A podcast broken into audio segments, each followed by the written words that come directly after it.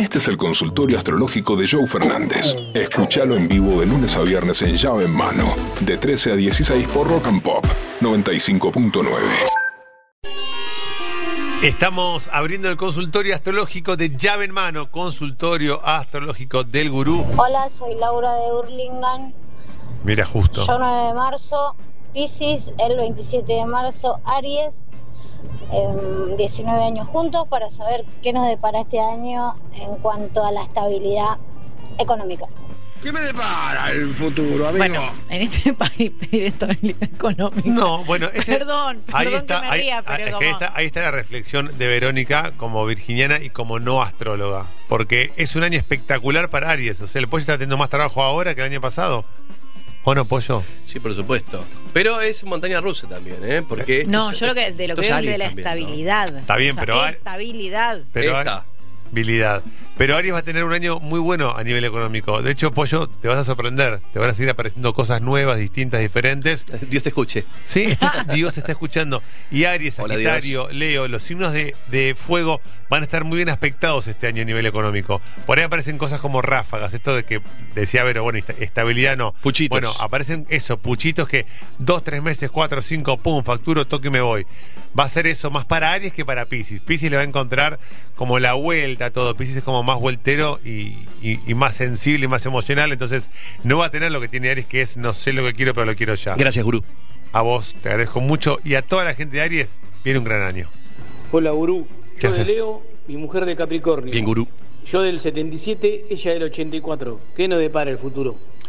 Leo y Capricornio es una, una pareja que pelea todo el tiempo por ver quién da, quién da más y quién lo da mejor. Entonces se produce un efecto que es interesante, porque es como que eh, Capricornio quiere hacer la mejor comida, Leo quiere hacer la mejor. Capricornio quiere proponer un fin de semana inolvidable en San Pedro, eh, Leo dice, no, yo te llevo a Zárate a un camping más lindo. Como que hay una competencia sana en ver quién da lo mejor para el vínculo. También está bueno que tanto Capricornio como Leo, esto es importante que lo escuchen todos, Capricornio como Leo son signos bastante autosuficientes, bastante eh, introspectivos. Por lo tanto, les gusta esto de generar eh, lugares solos, los logros solos, nadie me ayuda, puedo solo contra el mundo. Y entonces cuando tengo tanto a Leo como Capricornio que les pasa lo mismo, es como una situación parecida. No es que el otro me dice, no me contás nada, no me siento parte de tu vida, ¿por qué no me contás tus logros? Quiero ayudarte cuando la pases mal. Como acá tanto Leo como Capricornio se lamen bien solos, el güey solo bien se lame, la verdad que también esto genera que no haya ese reclamo emocional que sí existiría si hubiera otros signos u otras energías. Gran pareja Capricornio-Leo porque te desafía a sacar lo mejor de vos misma, de vos mismo. Avancen fuerte. Hola, llaveros, los escucho siempre, los amo. Soy Tauro. ¿Qué me depara este 2023 en una relación con una acuariana y una hija de Capricornio? Bueno, eh, el 2024 va a ser tu año, tu año alucinante, tu año en donde vas a encontrar que tenés realmente ganas de generar algo nuevo, algo distinto, algo diferente. El 2023 te va a pasar por arriba, a vos y a todos los taurinos. Sos taurino, sos taurino y sentís que el año te está comiendo, que ya estás en abril y no pestañaste, que llega mayo y todavía seguís sin ver hacia dónde ir. Es normal. Porque el 2023 es un año que viene impregnado de velocidad, impregnado de adrenalina. Por lo tanto, va a ser un año así y va a ser un año que no te va a dar respiro. El 2024 va a ser más taurino, más lento, más precavido, vas a estar más a gusto. Pero me parece que tenés en casa una situación y una revolución familiar que hace que este año también lo vivas a pelo. Hola, gurú. Mi novio Escorpio está enojado y me pidió tiempo. ¿Qué hago para que vuelva? Soy Acuario. Tu novio Scorpio está enojado porque vos como acuariana no te comprometiste, sos desapegada, no le decís que, que lo amás, que lo deseás, que lo posees, que, es lo más importante que te pasó en la vida. Porque Scorpio necesita eso.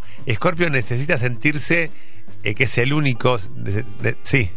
¿Cuáles son los signos que más necesitan que les digan te amo, te, te- todo, sos todo? ¿Hay un ranking de menor a mayor o de mayor a menor? En realidad, Scorpio necesita sentirse útil, sentir que sin mí tu vida no tiene sentido. Ok. Por eso cuando digo que Scorpio es posesivo, es intenso, apasionado, esto también es ser escorpiano. es, Claro. Sin mí tu vida no existe, por eso me necesitas. Los signos que más necesitan sentirse eh, Claro. admirados son Leo, Escorpio y probablemente estemos hablando de signos de, de, de Pisces, signos que necesitan sentir todo el tiempo. Después, Sagitario, Aries, Géminis, bueno, si estás, estás y no te la perdés. Entonces, Scorpio, ne- por eso ella dice, necesito que me perdone o quiero volver. Bueno, comprometete con ese amor, porque Acuario no es un amor descomprometido, no es que no lo ames, pero lo amas de una manera como mucho más disfuncional, de una manera mucho más eh, desapegada. Él quiere compromiso. Entonces, para que Scorpio no te suelte, demostrarle compromiso absoluto. Y ahí, Scorpio no te suelta nunca más. Joe Fernández, Pollo Cerviño y Vero Tosaunian hacen llave en mano. Lunes a viernes de 13 a 16 por Rock and Pop 95.9.